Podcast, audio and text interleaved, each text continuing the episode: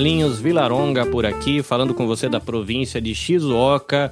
Seja bem-vindo a mais um episódio do Motiori, esse espaço, esse podcast onde a gente promove diálogos para o bem-estar da comunidade brasileira no Japão. Para começar aqui com uma boa prática, audiodescrição, eu sou um homem branco, magro, alto, estou aqui com barba, bigode, cabelo, tudo raspado com máquina. Estou usando um óculos plástico retangular na cor preta, camiseta branca de estampa laranja, fone de ouvido de estúdio e no primeiro plano um microfone. Ao fundo da imagem aqui, né, numa moldura retangular, você está vendo uma bateria eletrônica e a pessoa pode ver também uma parede branca. Do meu lado esquerdo está Patrícia Garcia, do projeto Chocho. Boa noite e seja bem-vinda ao Multiori mais uma vez. Tudo bem com você?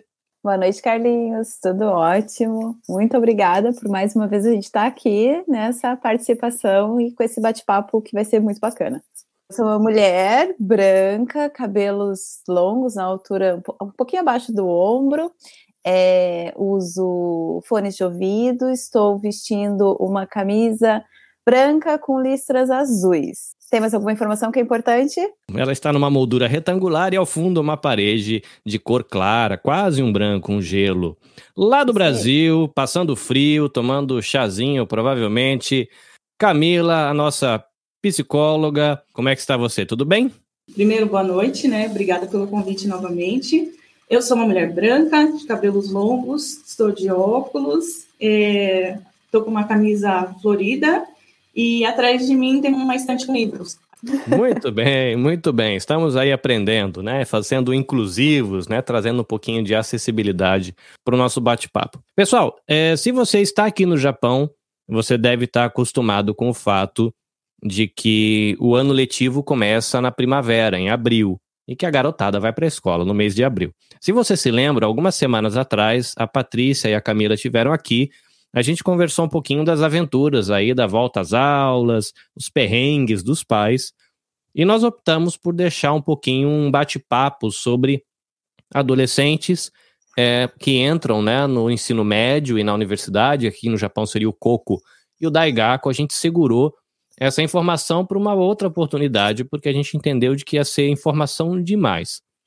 E a gente vai trazer esse, pensamento agora, porque a gente está acostumado, né? Eu já faz um tempão que eu saí da adolescência, mas a gente brinca, né, de que são os aborrecentes, aquele povo tudo rebelde, que cria aquela muvuca na casa, né? Alguns chegam lá da escola com aquele cheirão de chulé, come a casa inteira, tudo que tiver para comer, come, e é uma dificuldade, né? E os nós, nós pais costumamos esquecer de que nós já fomos adolescentes, a gente às vezes pega muito pesado com essa molecada, e eles mesmos estão se descobrindo como seres humanos.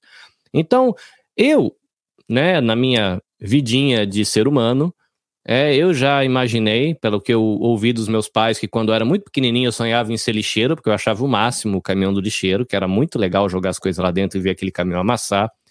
Eu já estudei mecânica de automóveis, eu já sonhei em ser músico, já pensei em fazer química, por fim, acabei fazendo colégio técnico de eletroeletrônica, depois eu fiz teologia, é, já pensei em fazer filosofia, estou fazendo marketing, produzo podcast, ou seja, a vida do ser humano é uma salada e não é fácil para essa molecada escolher as carreiras. Patrícia, o que, que você já sonhou em ser na vida aí, desde que você se entende por gente? Meu Deus, tanta coisa. É, eu queria ser médica e aí eu tive uma experiência, minha primeira experiência de trabalho foi na área da medicina, trabalhando junto com médicos e tal. Eu trabalhava num hospital e eu me dei conta que eu não ia aguentar essa vida de cirurgia, de cortar as pessoas e tudo mais. E aí depois eu quis ser é, fonoaudióloga, eu estudei turismo, eu estudei administração é marketing, psicologia organizacional, e aí eu fui para a área da educação, né? E então, assim, eu também já mudei muito de carreira, e eu acho que hoje em dia é muito difícil a gente encontrar uma pessoa que fez a faculdade e se manteve naquela área e não tende a, a se arriscar em outras coisas. Até mesmo assim, eu tenho amigos que, por exemplo, são advogados, mas que resolvem ser é, lutador de jiu-jitsu nas horas e aquilo se torna o sonho, a vontade principal. Isso é muito comum, né? E, e é um novo padrão para a sociedade, porque a gente está um pouco acostumado a que ainda, né, a ser aquela coisa assim, que eu tenho que estudar, lá com 17 anos eu tenho que decidir minha profissão e eu tenho que fazer aquilo para o resto da vida. Só que o mundo é muito, assim, dinâmico e hoje as profissões, elas estão dinâmicas, né? Essa vida profissional, ela tá muito dinâmica. E aí eu me encontrei com, eu, com 30 anos, eu fui me encontrar na área da educação e eu amo. E eu vou contar uma coisa para vocês. Eu nunca imaginava ser professora na vida. Então, hoje, como educadora, é, me especializei, estudei para isso e realmente amo o que eu faço. Muito bem. E você, Camila? O que, que você já sonhou em ser na vida? Eu lembro na infância de falar para minha mãe que eu queria ser astronauta. E eu acho Olha. que muitas crianças pensam assim, né? E aí, na, na fase da adolescência, eh, me vinha muito a ideia de ser veterinária, por sempre ter animais e gostar e querer levar todos eles para minha casa. Cheguei a fazer um curso de, de pet shop, me especializei em tosa na tesoura, fui, que eles chamam de groomer, fazia tosa uhum. na tesoura. E aí veio a tendinite, e aí eu tive que me reinventar, fazer outras coisas. Enfim, já trabalhei com venda, já fui projetista de imóveis, já fui muitas coisas já, já no Japão. Trabalhei em Caixá, numa fábrica de bicicleta, depois no Beitoiá. Então, acho que foi muito parecido com a Patrícia, assim, vai chegando uma idade que você pensa, nossa, eu preciso encontrar alguma coisa em que, de, de fato, meu olho brilhe mais, né? E aí, quando eu fui pesquisar sobre é, os cursos, é, fazendo um, um, teste mesmo de orientação vocacional, vi lá as opções e me identifiquei com a psicologia. Comecei a me aventurar a fazer o curso, e ali me descobri, né? Porque a maioria também não fica, né? Por pressão da, da família, ah, você tem que fazer alguma coisa. E acabei me identificando, né? De uma turma, acho que de 60 alunos, sobraram 15 no final, algo do tipo. E hoje eu faço de fato o que eu gosto, né? A internet também é, ajudou a modificar muito o olhar das pessoas em relação à transformação do trabalho, das profissões mas é algo bem interessante, né, para mostrar para as pessoas que não tem idade certa e nem errada para se escolher algo para você. Muito bem, eu tô com 42 anos, então já faz um tempinho que eu não sou adolescente. Né? Na cabeça da gente, a gente é adolescente para sempre, mas já faz um tempo já. É, e é uma curiosidade, né, que eu coloco aqui, eu acho que é bom para nós que somos pais, né? Eu tenho um filho já de quase 20 anos, e talvez o pessoal que está acompanhando aqui a gravação, ou que vai ouvir o podcast depois no Spotify, no Google, na Apple, enfim, tem um filho nessa idade, a gente acaba esquecendo que a gente já foi adolescente. É, acaba esquecendo que com 14, 15 anos a gente achava que era o dono do mundo, que queria sair de casa e ganhar o mundo, e vou fazer, vou acontecer.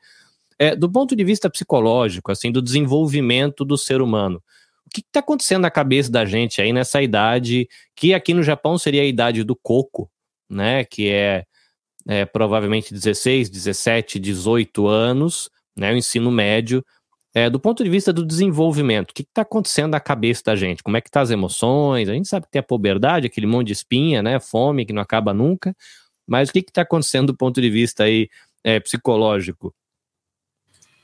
Bom, você mesmo disse dessa questão de é, nós esquecermos que a gente já foi adolescente. E é muito interessante que, parando para pensar na nossa adolescência, lá, dos, vamos pôr, da pré-adolescência até a fase adulta, né? Que agora no Japão também diminuiu essa questão da faixa etária, agora você é adulto com 18. Então, isso também vai mudar a construção na cabeça dos adolescentes no que se refere à responsabilidade. Se a gente parar para pensar nesse sentido, é, o que, que, tem de mais difícil nessa, nesse período? É você lidar com você, com esse turbilhão de emoções, com as mudanças é, físicas, né, de se, é, se reconhecer, né, porque eu tinha uma voz, agora eu tenho outra, eu tinha um corpo, agora eu tenho outro. Então, quem sou eu no meio de tudo isso? E a pressão, muitas vezes, das outras pessoas, do meio, né? Você tem que ter uma profissão, como a Patrícia falou, você tem que ter um direcionamento, mas a gente esquece que na nossa época a gente também não sabia o que fazer. A gente não sabia o que queria, não sabia, sabia que queria sim, né? Na, na parte da, da diversão. Mas na parte da responsabilidade, a gente não tem essa ideia. Por quê? É, a gente tem pai e mãe, normalmente, né, que faz tudo, ou tem algum responsável que está ali o tempo inteiro, cuidando, fazendo esse papel da maternagem, e aí do nada agora você se vira. Você tem que ter, você tem que acordar cedo, você tem que não sei o quê, mas até então alguém te acordava, alguém te fazia tua comida, alguém limpava suas coisas. Agora não, um, parece que de um dia para o outro, não, você tem que dar conta de tudo. E a gente mesmo faz esse corte para eles. Então é algo muito mais desafiador no sentido de eu não sei quem eu sou, estou me descobrindo e eu tenho que dar conta de tudo isso ao mesmo tempo, descobrir uma profissão e a gente quer muitas vezes que o adolescente seja aquilo que a gente não foi. Né? Então tem que tomar muito cuidado nesse sentido. O que, que eu não fiz lá que eu estou tentando projetar no meu filho? Né? Tem que tomar muito cuidado nesse sentido. Então, é de fato o que você falou, é uma confusão, eles estão descobrindo até a questão da, da sexualidade, né? Porque começam a separar os grupos, meninos com meninos, normalmente, né? Óbvio que não dá para generalizar, e meninas com meninas. E aí começam a descobrir as relações. Então, são muitas coisas ao mesmo tempo, muitas transições, muitos desafios, muitas descobertas, e isso precisa ser respeitado. Patrícia, a gente tem aí também a parte da questão que eu gosto do termo, né, que é a questão do desenvolvimento sócio emocional. A Camila citou um pouquinho disso, né, da, de fazer é, os grupinhos. Eu acho que até pela questão do, do, seu olhar, né, como educador e a área que você trabalha, é, relembra um pouco os pais, né, nós que somos mais velhos, como é que a cabecinha do adolescente funciona nessa época para essa questão de autoidentidade, de grupo, identificação? O que está rolando na cabecinha da gente aí nessa questão de né, desenvolvimento socioemocional mesmo, nessa questão social, das relações? O que, que se passa na nossa cabecinha? É interessante isso, Carlinhos, porque assim, a adolescência, né? Quando o, os pais têm os filhos criança, a criança ela depende o tempo inteiro dos pais. Então, os pais carregam a criança para cima e para baixo, para os grupos. A criança frequenta os grupos que os pais frequentam, né? Participam. Quando chega na época da, da adolescência, é, esse ser ele começa a ganhar certa independência e a buscar essa independência. E aí é onde o adolescente ele começa a querer sair com os amigos, ele começa a não querer mais sair com os pais, e para os pais, isso é, é um sofrimento também. A gente, dentro do projeto, escuta os pais, assim, muito sofridos e doídos de dizer: não, mas o meu filho não quer mais sair comigo. E, e ok, é, a gente entende que esse é um processo, né, e que vai acontecer, e muitas vezes a gente conversa: olha, vamos tentar buscar formas de interagir melhor com o seu filho e com a sua filha mas se colocando, usando a empatia, se colocando no papel desse jovem e lembrando, é muito legal quando tu fala de lembrar que a gente já foi adolescente. Como que era com você? Você também, lembra que você também procurava os seus grupos, você também queria sair, você também não queria estar mais com os pais, né? Porque existe um, um na verdade, um corte desse vínculo, dessa de dependência tão grande com os pais. E a maioria dos pais que eu pergunto assim, como que você era quando era adolescente? As mães colocam assim, nossa, meu filho e minha filha hoje são um santo perto de mim, né? Então, a, a gente, de certa forma, teve uma adolescência mais agitada. A gente fazia mais assim, traquinagem, estava sempre na rua, não tinha celular, não tinha internet, os pais nem sabiam onde que a gente andava, voltava para casa tarde, e, e a gente tinha que dar conta, né? Hoje em dia, os pais conseguem monitorar muito mais os filhos e ter essa informação o que é legal, o que é bacana, porque os tempos mudaram, existe a questão da violência, da insegurança, né? E tá tudo certo. Mas é muito bom lembrar que os pais também buscaram é, se desvincular das suas famílias, né? E o adolescente hoje, ele, ele vai fazer isso. Então, pensando nessa parte social, é comum, é normal. E que bom que o seu filho está buscando ter outras relações. Isso é saudável. O que não é saudável é ficar trancado dentro do quarto, né? No, no game e só se relacionando virtualmente, vamos dizer assim. Porque para nossa geração é um pouco difícil entender.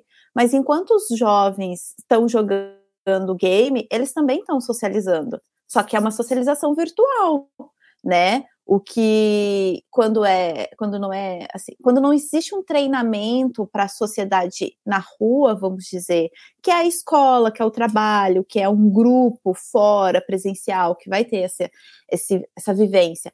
Porque o que, que acontece? Os grupos sociais, eles fazem a gente é, ter as experiências e também trabalhar as nossas emoções. Questão de frustração, de tolerância, de lidar com as emoções. E talvez quando eu estou atrás de um computador ou de um celular jogando, a hora que eu estou estressado, eu saio do jogo e deu, eu não preciso mais lidar com aquela pessoa. Mas numa preparação para um, a vida adulta de um jovem, e quando ele for trabalhar? Ele precisa sim ter experiências sociais para treinar ele no que, no que nessas questões de frustração, tolerância, relacionamento, porque no trabalho ele não vai poder simplesmente largar as coisas e eu não quero mais lidar com o meu chefe, eu não quero mais lidar com o meu colega de trabalho, né? E aí é, é nesse momento que a gente já começa a treinar e ajudar os jovens. Eu lembro que eu era meio estressadinho, acho, quando eu era adolescente né? Eu era meio estressadinho. Não era briguento, não, mas é, eu ficava meio irritado com os pais, né? E às vezes a gente cobra, né? Porque acho que a gente envelhece, a gente entende que isso não é legal, e a gente dá de dedo na cara do filho, você não faça comigo o que eu fiz com a sua avó. né? E a gente e a gente acaba cobrando. Eu, eu lembro que quando eu eh, na minha época, né, que eu nasci em 70 e qualquer coisa, é, a gente fazia pré-primário, né? Um, dois, três, aí fazia da primeira oitava série, depois fazia o segundo grau e já era universidade. É, alguns anos atrás, eu sei que já faz um bocado de tempo, a Camila é, pode me confirmar, eu sei que mudou, não é mais da primeira oitava, agora é da primeira à nona. E entrou um Enem no meio dessa paçoca aí, né? Tem vestibular, mas tem também Enem. Camila, você que está no Brasil, é, o Enem ele está acontecendo que hora nessa caminhada aí? Ele é, ele é, obviamente que você pode fazer em qualquer época da sua vida. Eu, inclusive, fiz na fase adulta. Mas a, os adolescentes, eles são preparados no ensino médio, né? Eles são, alguns, né? E algumas escolas são estimulados dentro da, do ensino médio já a, a começar a escolher uma carreira, né? Tem muito cursinho também que incentiva, dá técnicas de como estudar, do que fazer. E mudou muita coisa, né? Antigamente o Enem era um, era um dia inteiro de prova, hoje em dia ele é dividido em dois domingos, o que não ajuda muito, porque continua bem puxado para as pessoas, né? Mas mudou muita coisa, né? Está muito mais focado na questão do trabalho e não do aprendizado em si. Como é que tá aqui no Japão, Patrícia? Porque a gente tem alguns pais aqui no Japão que têm os filhos na escola brasileira e às vezes não, não sabem muito como é que funciona é, o esquema da educação japonesa, em especial para essa transição aí da é, para o ensino médio. Aqui também a gente tem um ensino médio profissionalizante, né? Que eu fiz, por exemplo, segundo grau técnico. Né, eu fiz é, técnico em eletroeletrônica casado com o segundo grau. Né, eu fiz o segundo ensino médio profissionalizante. Eu sei que aqui no Japão também tem, né? Que se não me engano chama Semongaku, né? Uhum. Que é as escolas técnicas. É, e a gente tem as provas também, tem vestibular, tem. Como é que tá o esquema aí de, de ano, quando acontecem as provas, qual que é o esquema? Aqui no Japão é um pouco diferente do Brasil. O vestibular que eles falam, né, é no ensino fundamental 2, então é o que seria o Chugaku. Quando os alunos estão no Chugaku e vão ir para o ensino médio, para o Kouko, eles passam por um vestibular, que são algumas provas é, que vão indicar eles para o ensino médio, para a escola que eles vão cursar o ensino médio. Essas provas, elas uh, têm a nota delas, né, que contribui para a indicação da escola. E, na verdade, assim, eles têm que escolher uma escola que cursar. Então, para quem quer fazer o Semongaku, a escola que tem o curso técnico junto, é claro que quanto melhor a escola, ou maior o nível da escola, as notas têm que ser maiores também. E junto desse processo, eles também fazem uma entrevista na escola para ser aceito. Esse é o processo da, do vestibular para entrar no ensino médio, né? E aí a gente pega um momento, esse, esse processo ele acontece entre janeiro e março, na maioria das escolas, e a gente pega um momento assim bem difícil para os jovens, porque eles estão na idade ali de 15 anos, né, entre 14 e 15 anos, onde tem muita pressão, Aqui o Chugaku, ele é um, um, uma, um tempo da escola, da vida escolar, de muita pressão, de muita cobrança, e os jovens, eles estão entrando, eles estão bem no início ali dos 12, 13, 14 anos, entrando na juventude, como a gente falou, como a Camila falou, conhecendo com as mudanças do corpo, da mente, né? E tem toda essa pressão. E depois que eles passam, então, no ensino médio, eles vão cursar os três anos do coco, né? E aí sim, depois eles também precisam se preparar para ir para a faculdade, para escolher o curso. E, e pensando já nesse ensino médio, nessa escolha da carreira, né?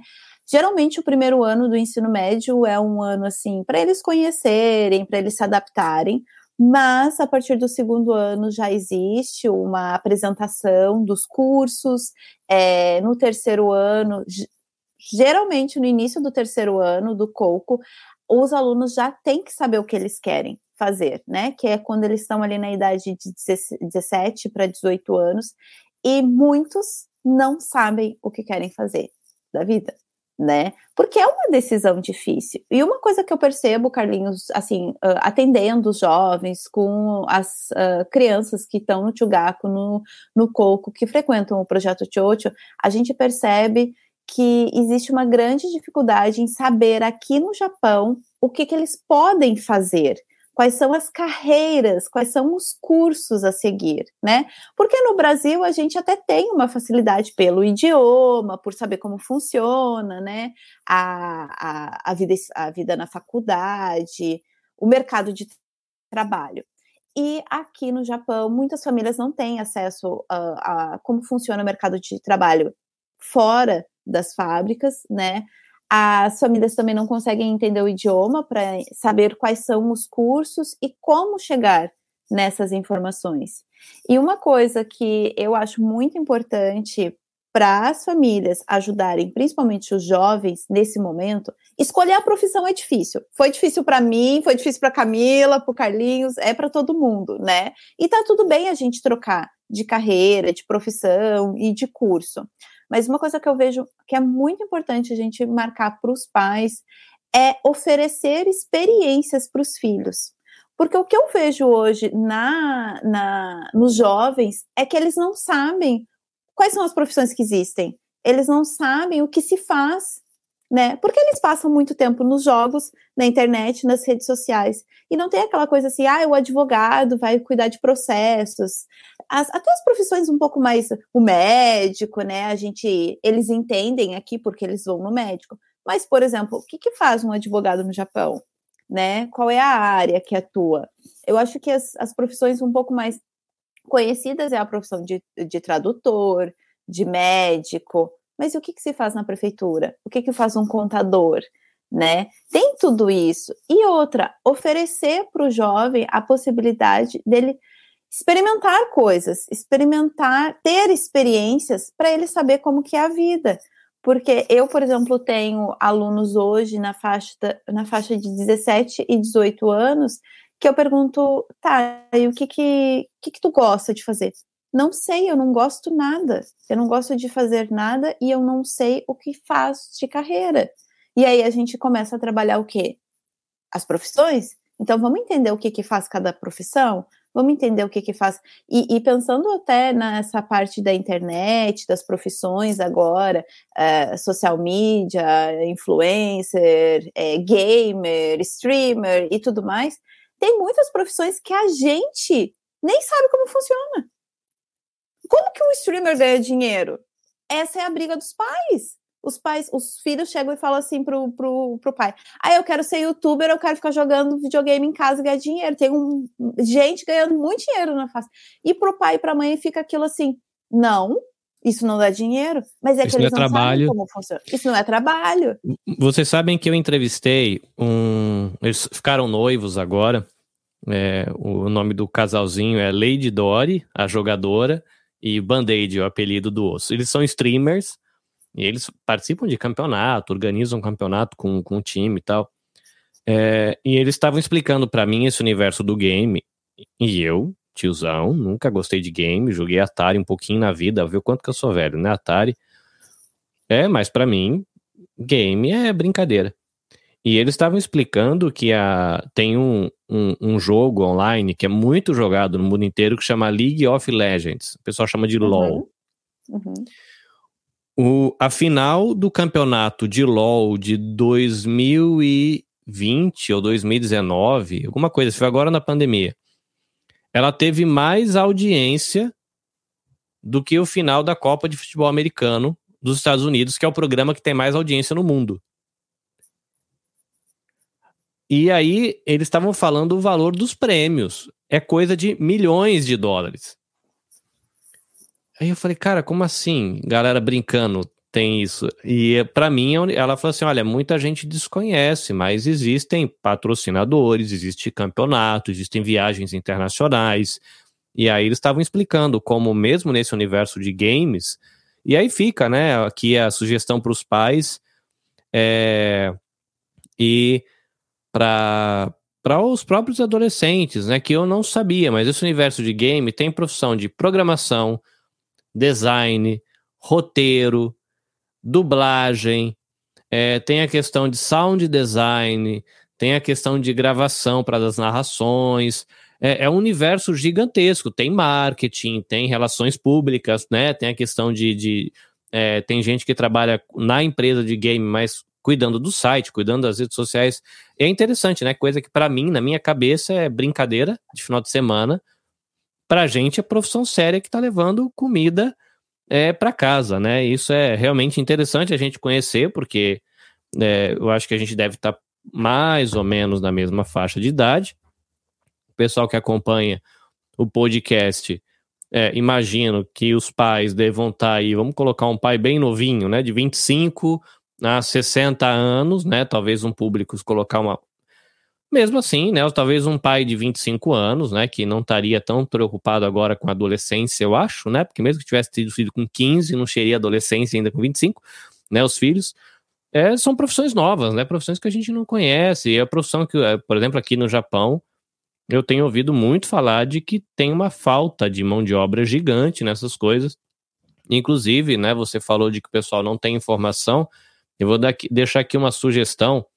É, essa semana, se eu não estiver errado, esse podcast Dropzilla, episódio 41, soltou um episódio chamado Mão de Obra Qualificada no Japão. Então, tanto a pessoa que estava entrevistando quanto a entrevistada são brasileiros que vivem aqui no Japão e que não trabalham em fábricas. E eles estão conversando justamente sobre essa questão de oportunidades que existem e de como a comunidade brasileira, a gente vive numa bolinha a gente acaba não sabendo, né? A gente não sabe onde procurar essa informação, né? E eles falando que existem multinacionais né, contratando jovens brasileiros por LinkedIn e trazendo a galera do Brasil. Porque a galera que está aqui, na verdade, não sabe da informação, a galera do Brasil sabe, está correndo atrás e eles estão trazendo a galera de lá para cá. Né? E é muito interessante isso. Camila, uma coisa que, enquanto a Patrícia estava falando, me surgiu aqui, é em consultório quando os adolescentes vão ter um contato com você ou de do que você ouve de outros profissionais, é, tipo de sofrimento eles relatam? Porque eu sei que a gente acha que a vida de adolescente, né? Você não se preocupa com nada, você não paga suas contas, nem guarda suas roupas, larga tudo jogado pelo quarto. E a gente acha que eles não sofrem, que eles não sentem, de que eles são completos alienados. É, e me parece que não é bem assim. Do seu ponto de vista aí como psicóloga, que tem contato com essa galera, ou tem contato com profissionais que atendem essa galerinha. É, o que, quais são as demandas que chegam no consultório a partir de adolescentes quando estão nessa fase aí de procura de carreira, né, decisão de futuro, né, sei lá, se preparar para o Enem? O que, que chega no consultório de, de demanda dessa garotada? Bom, o que eu já assim atendi, o que eu percebo é muito mais um conflito com a família do que é, o, a, os desafios da escola em si, né? Porque na escola, de certa forma, é, você está ali com seus amigos, com pessoas iguais a você, que estão passando por, por situações muito parecidas, têm gostos parecidos, né? Então, parece que fica muito mais leve quando você está na escola. o desafio em si que eu percebo, tanto dos pais que me procuram quanto dos adolescentes, é a questão dos conflitos familiares, das diferenças, dos pais às vezes não entenderem por que, que o filho é desse jeito, por que, que meu filho, sei lá, gosta de ficar trancado no quarto, se ele pode sair para a rua, se aqui é mais seguro, se agora está fazendo calor, sabe? Então é sempre assim, é o que eu gostaria de fazer no lugar do meu filho, e não o que o meu filho quer fazer. Então existe muito esse desafio dos dois, de, de tentar buscar um equilíbrio do que é melhor para aquela família. Né? Se a criança não quer sair, por que, que ela não quer sair? Ela está cansada? Porque ela também cansa. Né? Nessa idade, normalmente, você tem que pegar trem para ir para outra cidade, fica o dia inteiro. Tem... Eu ouço casos de adolescente falar, fico duas horas até chegar na minha escola. Duas horas para ir, duas para voltar.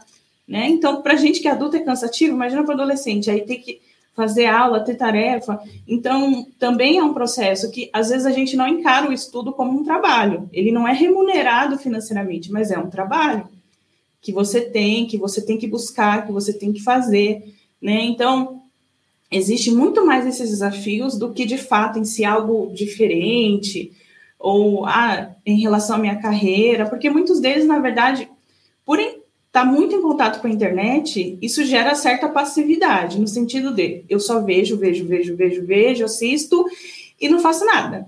Então, tá, é muito mais prático eu ter algo pronto, um conteúdo pronto que eu posso consumir, né? É o fast food ali, já está pronto, não preciso produzir nada. Isso também é um desafio, né? No sentido de quando a gente não tinha lá, o máximo que a gente tinha era uma lan house e não dava para ir sempre. Então, é, a gente ainda socializava mais, ia na casa dos outros, dos amigos, as famílias sabiam, ah, você, você é filho do fulano, né? Hoje em dia não, não se tem mais isso, porque tem essa questão da privacidade também do adolescente, que muitas vezes para os pais é difícil de respeitar. Porque sempre vem a questão, eu estou te protegendo, eu estou te protegendo, né? Então, aprender a respeitar esses limites, as relações elas vão se transformando. Então, são muitos desafios, mais no sentido das relações, do que do trabalho em si. Poxa, isso é, é muito importante, né? A questão dos desafios é, nas relações, que, inclusive, quando eu propus a pauta, é, é algo que tinha meio que passado despercebido para mim, né? Eu pensei muito na questão dos conflitos internos, né, do adolescente ou da família, por esse olhar incerto enquanto ao futuro. E realmente, nessa questão da relação é importante demais. Para você que está chegando aqui na live, é, seja bem-vindo. Nós estamos gravando aqui o Motiori Podcast. A gente está transmitindo aqui a gravação para você poder acompanhar a gravação para a página Brasileiros no Japão, também para o canal da Nabecast no YouTube, né? O Motiori Podcast é desenvolvido em parceria da página, é um, é uma parceria da página Brasileiros no Japão com a Nabecast Podcasts Multimídia. A gente tem também o apoio do projeto Tsuru e a gente tem o apoio do coletivo Podosfera Nipo Brasileira. E depois esse material, esse conteúdo, ele é distribuído no Spotify, Google, Apple, enfim. Hoje a gente está conversando um pouquinho sobre a questão dos adolescentes, estudos e carreira, né? Os desafios que essa garotada enfrenta, mas também é, os pais enfrentam. Eu queria dar uma viradinha de chave aqui e depois, se vocês quiserem retomar algum assunto, vocês podem fazer, claro, sem problema nenhum. É, do ponto de vista aí é, relacional, né? Vou jogar aqui essa questão das relações para a Patrícia, né? Como ela é uma educadora sócio-emocional, acho tão bonitinha essa expressão. é, é, que dicas a gente pode deixar, Patrícia, considerando esse cenário, né? Desenvolvimento, a importância da independência, ao mesmo tempo segurança, né? Camila falou aí da questão da privacidade, ao mesmo tempo que pai tem que dar limite também, né? Então é um, é um, é um, é um, um novo jogo, um novo campo, é difícil, né? Se localizar. Mas o que, que dá para deixar de dica é, para os próprios adolescentes nessa questão do desenvolvimento socioemocional? Acho que é, coisas que eles talvez não vão pensar, mas que se algum adolescente estiver ouvindo o nosso podcast ou assistindo depois, que vale a pena ele dar um pouquinho de atenção. E para os pais, nessa questão né, das relações em especial, o que, que, seria interessante dar um olhar aí de cuidado? Depois a gente passa aí a voz, o microfone para Camila, ela trazer esse olhar mais do, dos sentimentos, o que, que é o importante o adolescente sentir aí, prestar atenção do, com, com, com a sua saúde interna, e também os pais, né? Dar uma atenção aí para a saúde própria, mas também ter a sensibilidade de saber olhar, né? E o que, que precisa ser olhado, o que, que a gente precisa, enfim. Sócio-emocional com Patrícia, esse olhar mais interno aí com a Camila. Microfone com vocês, meninas. Então, vamos começar pelos adolescentes, né? O que, que eles podem pensar? É, hoje a gente tem, até por essa vivência da internet, a gente é muito imediatista. A gente quer agora, quer consumir o que tem no momento, e a gente acaba não parando para pensar no futuro. Os adolescentes eles estão vivendo isso, como a Camila falou, essa questão da passividade, né? Ah, depois eu vejo, agora não é interessante, eu não quero agora. Mas é importante a gente construir é, o futuro, porque é importante ter sonhos. Hoje eu vejo crianças e jovens sem sonhos. Ah, é, tá, tá, tudo bem. Ah, depois eu penso. Para que, que eu vou uh, me importar com isso? Para que, que eu vou gastar energia com isso? Então, comecem a pensar nos sonhos de vocês, né? Comecem a ver o que vocês querem eu não sei o que eu quero, pesquisa. A internet está aí, vocês têm um celular, tem informação na palma da mão, vai atrás. Ah, mas me disseram que é impossível. Será que é impossível? Eu sempre brinco com os jovens que hoje, com a internet, a gente tem uma possibilidade de viralizar muito grande. Ser criativo, fazer algo diferente, chamar atenção. Gente, daqui a pouco posta um vídeo, viraliza e deu. Só que também tem que estar preparado para os haters a gente só quer as coisas boas, mas também pode acontecer de vir as coisas ruins, né? Mas hoje é muito mais possível do que antigamente tu ficar conhecido no mundo todo. Então, é, o que, que é importante a gente correr atrás, sonhar, correr atrás. Não sei o que fazer, vai pesquisar. Como é que é? Ah, eu quero, uh, por exemplo, no Chote, a gente já teve um. O pessoal geralmente fala que quer ser youtuber. Tá bom, então, vocês têm um celular na mão. Já começaram? Já criaram o canal? Já sabe o vídeo que vão fazer e tal. E esses dias eu tava conversando com, a, com uma mãe de um menino que fez o Chocho, já se formou, e ele tá treinando para ser youtuber. Então ele já comprou microfone, ele começa a gravar vídeo e edita e pesquisa. Aí esses dias ela fez um vídeo dele. Ele fez um painel para ficar de fundo incrível eu fiquei assim, gente, eu quero um para mim. Ao invés da minha parede branca, eu quero meu painel. Por que, que eu não fiz para mim ainda, né? E isso é se preparar. Se ele vai ser ou não youtuber, é, é outra coisa. Mas ele está correndo atrás, né? É, eu estava conversando com os pais, e aí eu já vou para a esfera dos pais. É olhar um pouco para o seu filho e para sua filha e ver quais são as habilidades que o seu filho tem. Ah, meu filho gosta de pintar, de desenhar. Aqui no Japão eu fico impressionada a quantidade de crianças e jovens que desenham muito bem, que são capazes de se tornar desenhistas, criadores de mangá. E aqui existe um mercado muito grande para isso, né? E o pai e a mãe às vezes não valoriza isso. Eu, eu tenho atualmente hoje um jovem no grupo do Chocho que ele tem uma, um olhar para fotografia incrível.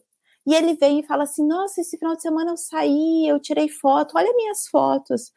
E eu digo assim, gente, isso é uma habilidade, uma qualidade que precisa ser explorada. E um dia eu conversando com a mãe, eu disse assim, a mãe falando, ah, porque ele fica muito no videogame e tal. Aí eu falei para ela, quer fazer uma coisa? Tu sabe que teu filho é bom na, na fotografia? Ah, pois é, eu já vi algumas fotos dele e tal. Eu disse assim, então o próximo presente que tu quiser dar para ele, Dá uma máquina semi-profissional para ele e investe nisso. Oferece um curso para ele se especializar nessa área, para ele conhecer como que é. Porque quando os pais eles começam a olhar para as habilidades dos seus filhos, porque os seus filhos sabem fazer ou fazem muito bem, é, ajuda. Às vezes o adolescente está olhando para o desenho e está dizendo assim, nossa, meu desenho é horrível. E aí o pai vai, não, vou fazer um curso então? Talvez ele não vai querer fazer, porque vai sair do, do, conforto, da zona de conforto, vai sair da internet, do tempo que ele está jogando. Mas se ele for fazer, ele vai gostar, porque ele já tem essa habilidade, essa aptidão, e só vai melhorar. Ah, mas meu filho não gosta de nada. Ofereça coisas para ele gostar.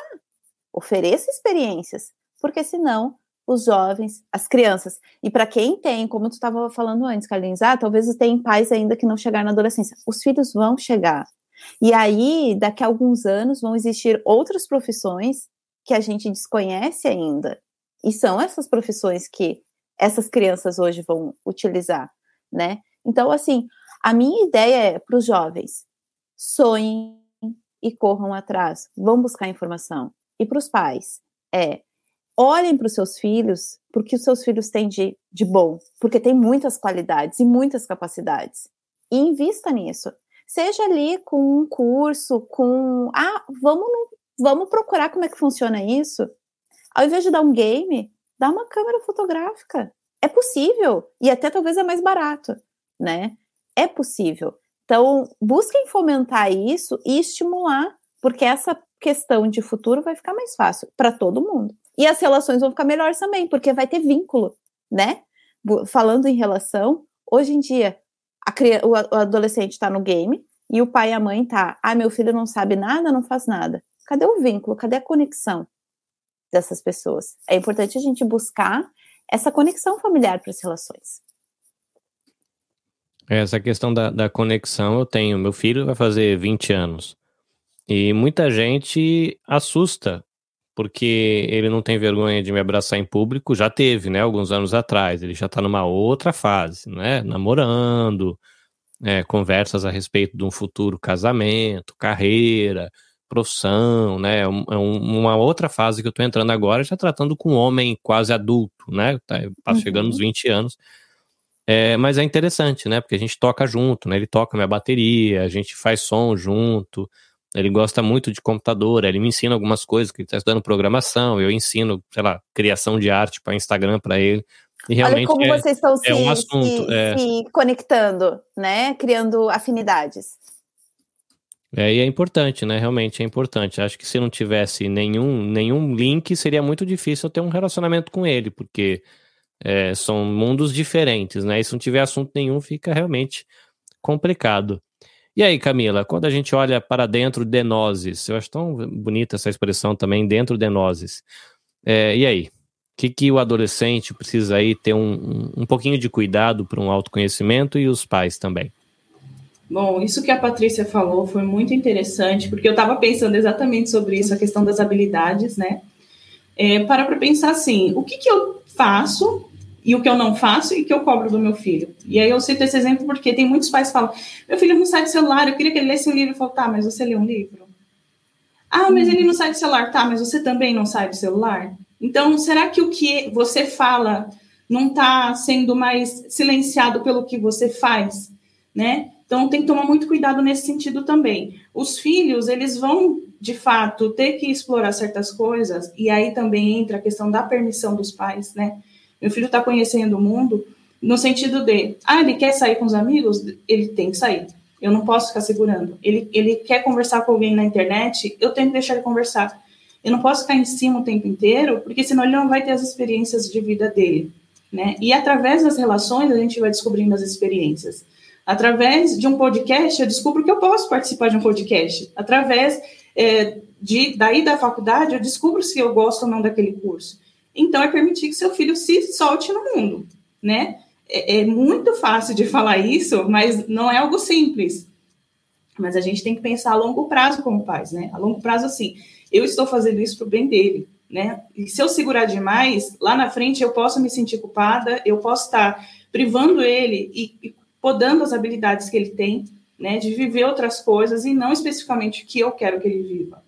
E para os adolescentes, eu digo, experimente as coisas aproveite as possibilidades, né? Aproveite que vocês ainda têm essa força, esse desejo de mudar o mundo é, um, com, novos pensamentos, com a tecnologia, e usem isso a favor de tudo, né? A favor de você, a favor dos seus amigos, a favor da sociedade, e entendendo que é, não existe, não existe teoria, por mais que a gente estude muito, não existe teoria para educar um filho.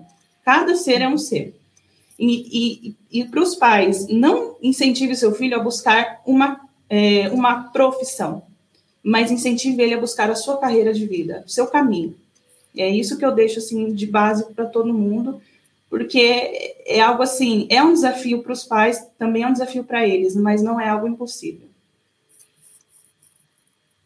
A gente tem aqui a participação do pessoal que está ao vivo com a gente aqui na gravação.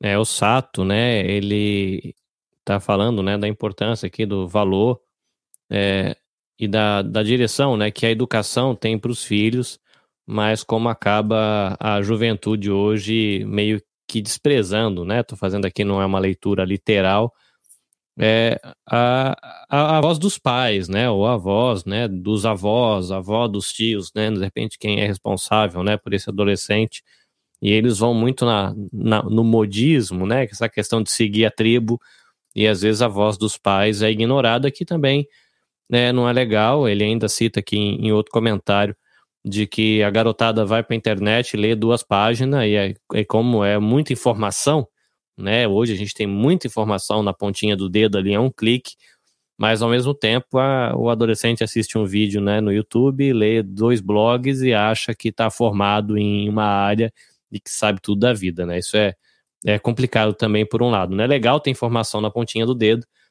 mas essa, essa superficialidade, achando que a gente sabe tudo também, é um desafio, né? Tanto para os pais como para os adolescentes pensarem. A Neuza aqui também ela contribuiu falando, né, como na opinião dela, é, essa questão da relação Japão, né, no Japão, do filho para com a família, da família com o filho, acaba sendo empobrecida, e em muitos casos porque as famílias não têm o mesmo idioma de diálogo. Né? É muito comum a gente ver aqui a criançada tendo o japonês como primeira língua e um português bem deficiente, é, e também a gente ter né, os pais com o português, a primeira língua, e o japonês meia boca. E aí, quando é criança, ainda dá, né? Depois, quando chega adolescente, que vai a coisa complicar no diálogo, fica difícil. Ela complementou aqui, é, eles entram em conflito por não entender a língua deles. No caso, né, os pais com os filhos. Aí, nessa parte, fica difícil para todos, e a família, e, tanto para a família quanto filho, né? Por isso, eles não sabem o que quer, por falta de comunicação, né? Isso é uma realidade aqui no Japão. Ela cita que ela colocou os filhos na escola japonesa, mas que ela fez questão dos filhos aprenderem português para que eles não perdessem, para que ela não perdesse a comunicação com eles é, e também esse sentimento de ser brasileiro, né? Guardou o idioma por causa disso. Então ele acabou ensinando os filhos a lerem livros, porque é por aí que eles vão aprender é, como é né, a vida, né? Parabéns aí a Neuza, porque realmente é um esforço, dá trabalho, né? E muitos pais acabam desistindo no caminho e é, cedendo, né? A criança começa a falar japonês, o pai aceita que ela responde em japonês e deixa a criança ir abandonando. Isso é bem complicado. Bom, gente, é, o que eu diria aqui, né, de sugestão, né, tanto para você adolescente como para você é, pai é, usa da internet, né? A gente usa a internet às vezes para ficar jogando coisa de que eu vou falar coisa que ninguém joga, mas é para ficar jogando paciência, né? Para ficar jogando aqueles negocinhos que você fica juntando as bolinhas para cair, né? Passa o dia inteiro juntando bolinha colorida. É, mas se desafie, né? Você tem é, psicólogos, né, como a Camila, que podem produzir conteúdo e você segue aquele psicólogo, você se desenvolve. Você tem projetos como o projeto Chocho, que tem ali postagens que vão ajudar você, adolescente ou você adulto, a refletir no seu desenvolvimento. É, e isso é, é, importante, então faz uso, né? A minha dica para você aqui, né? Você tem aí o conselho da Patrícia, uma educadora socioemocional, conselhos da Camila, como psicóloga, o meu conselho, né? Que é a minha área, né? Comunicação, internet, é, faça uso disso. Né, a gente tem no Brasil ótimos canais que falam de empreendedorismo, que falam de desenvolvimento profissional, de desenvolvimento socioemocional, de autocuidado aí na questão psicológica é, que podem ajudar vocês pais e ajudar você adolescente a se desenvolver, né? Eu sempre falei para o meu filho, né, de que eles são muito habilidosos com smartphone, com telefone, acham o que querem. Mas às vezes nós pais, né, eu tinha essa sensação de que às vezes é, todo esse potencial era perdido num joguinho, porque não sabia balancear e perdia a oportunidade de usar aquela janelinha para o mundo, que é o smartphone, para ampliar. né? Felizmente ele já está numa nova fase onde ele corre atrás. Eu vou usar a frase que eu aprendi com o professor Damione Damito, do podcast Papo de Educador, de que a gente não pode ser aluno, a gente tem que ser estudante. Aluno é você ter um número de registro. Estudante é a tua vontade de correr atrás, coisas que a Camila falaram, que a Camila falou e que a Patrícia também falou. Então aí fica a minha dica, corre na internet. Tem produtores no Brasil de ótima qualidade, tem muita gente boa produzindo conteúdo aqui no Japão, né, gente. Tem vários podcasters, como a Patrícia falou, tem muita gente produzindo coisa no YouTube, tem muito canal no Instagram.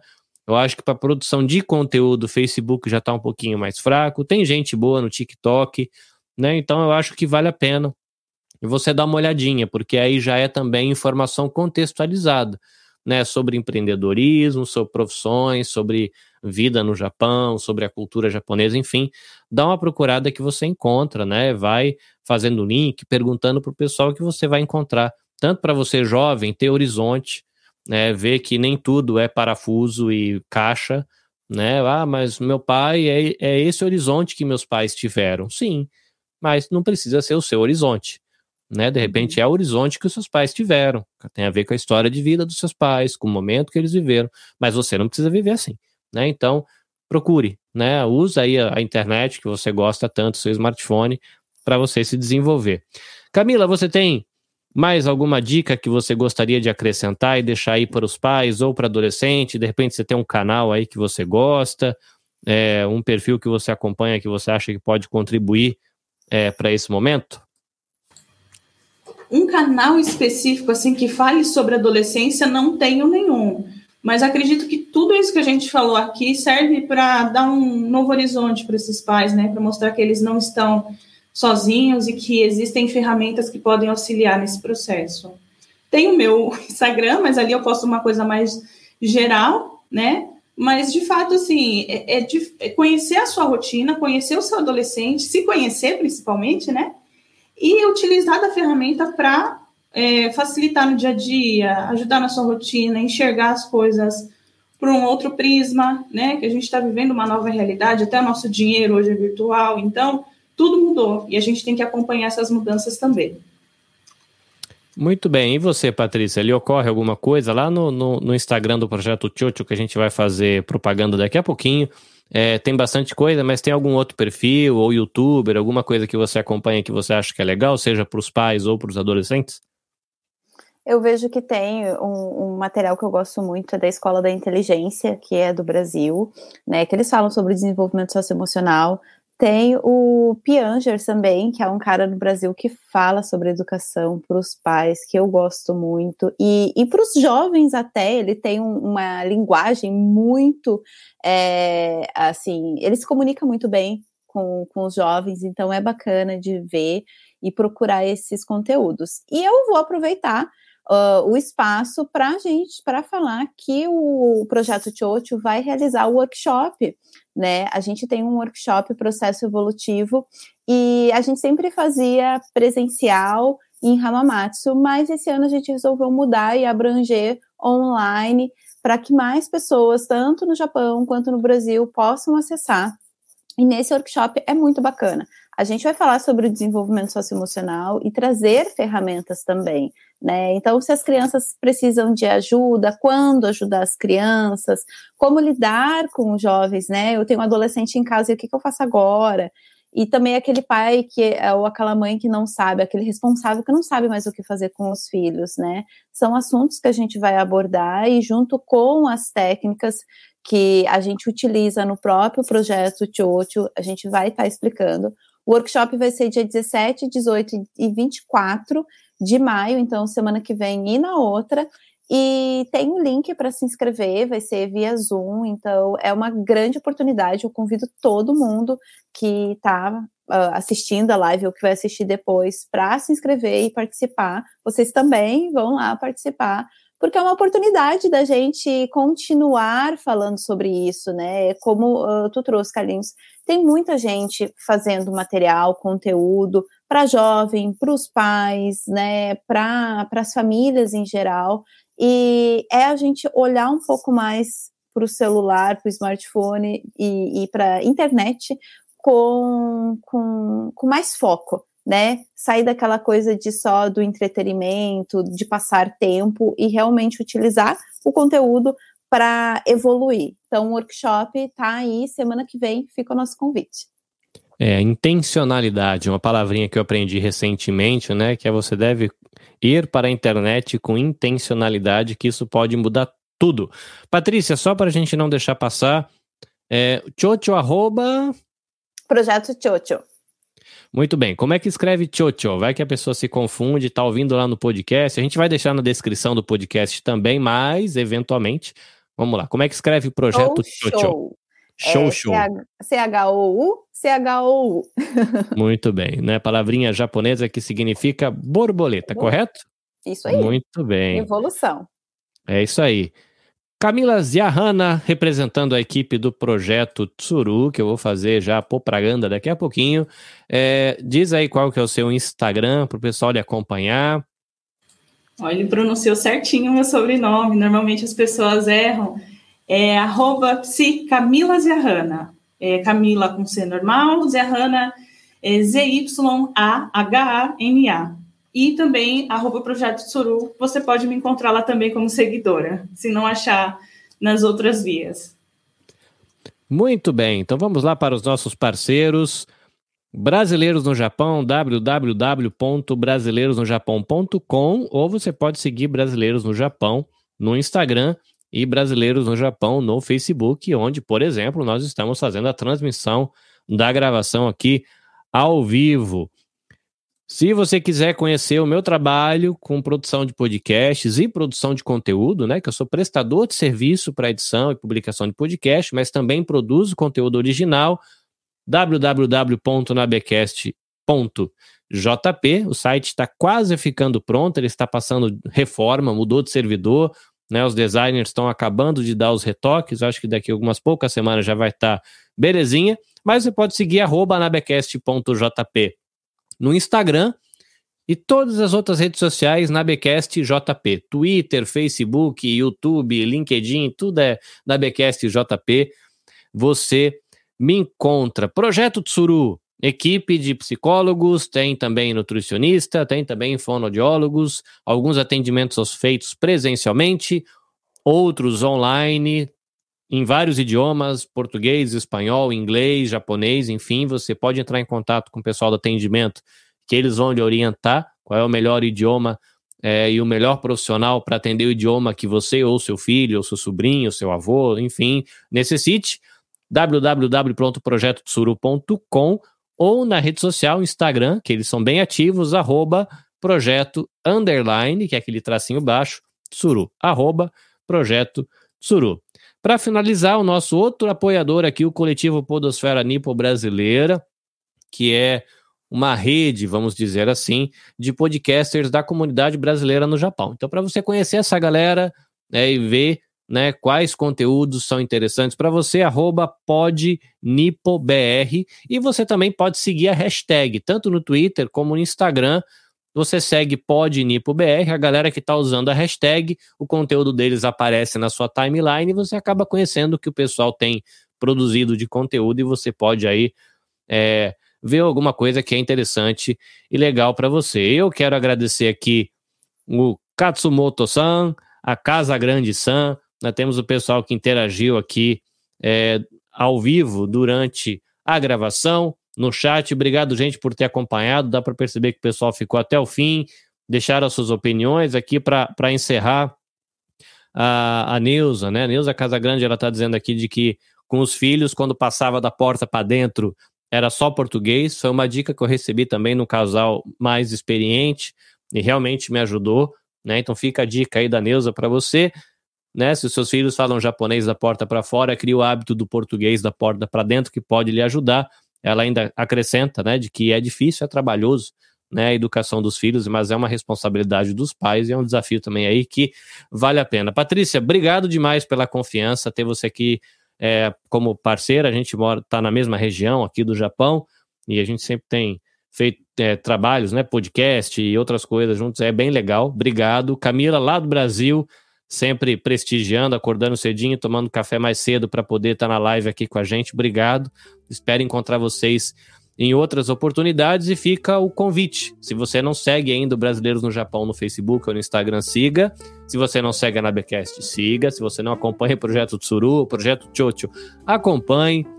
E assine o podcast no seu agregador preferido. Sei que tem gente que prefere podcast no YouTube, então está disponível lá no canal da Nabecast.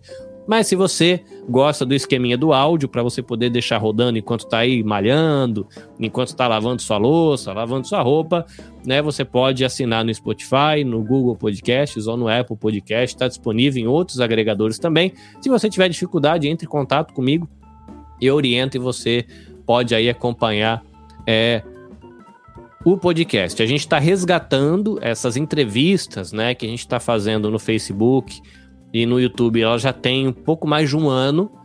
E o podcast nasceu esse ano, né? Então a gente está aí resgatando é, material de entrevistas antigas. Então vai entrar no feed tanto a novidade, o que está sendo gravado é, quinzenalmente, que é a periodicidade atual, mas também a gente está resgatando o material que já foi produzido antes e tem muita coisa boa, então vale a pena você assinar o podcast para você poder conferir esse material. Tá bom? Para você que acompanha a gente ao vivo, brigadão mais uma vez, Camila, Patrícia, foi bom demais ter vocês por aqui.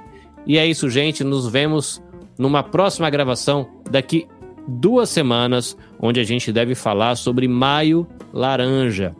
A gente vai conversar sobre a questão do abuso é sexual, violência física contra crianças e adolescentes. E a gente vai né, conversar com pessoas que entendem disso aqui no Japão, legislação, onde se busca ajuda, é, denúncia, como é que funciona, ou se precisar de proteção, como é que funciona.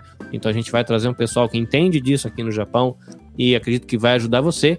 E a gente vai falar também no futuro breve sobre alergias. Tem muita gente sofrendo aí de alergia a pólen, né? Kafuncho. A gente vai receber uma nutricionista que vai ajudar a gente a entender a relação das alergias e alimentação e como uma boa alimentação pode é, minimizar aí é, o seu perrengue com as suas alergias. E a gente volta ainda para desenrolar os nossos nós com a questão da política, preparando os nossos jovens brasileirinhos no Japão para as eleições. É isso, Carlinhos Vilaronga fica por aqui, Motiori fica por aqui. A gente espera você no próximo episódio. Paz, saúde, sayonara.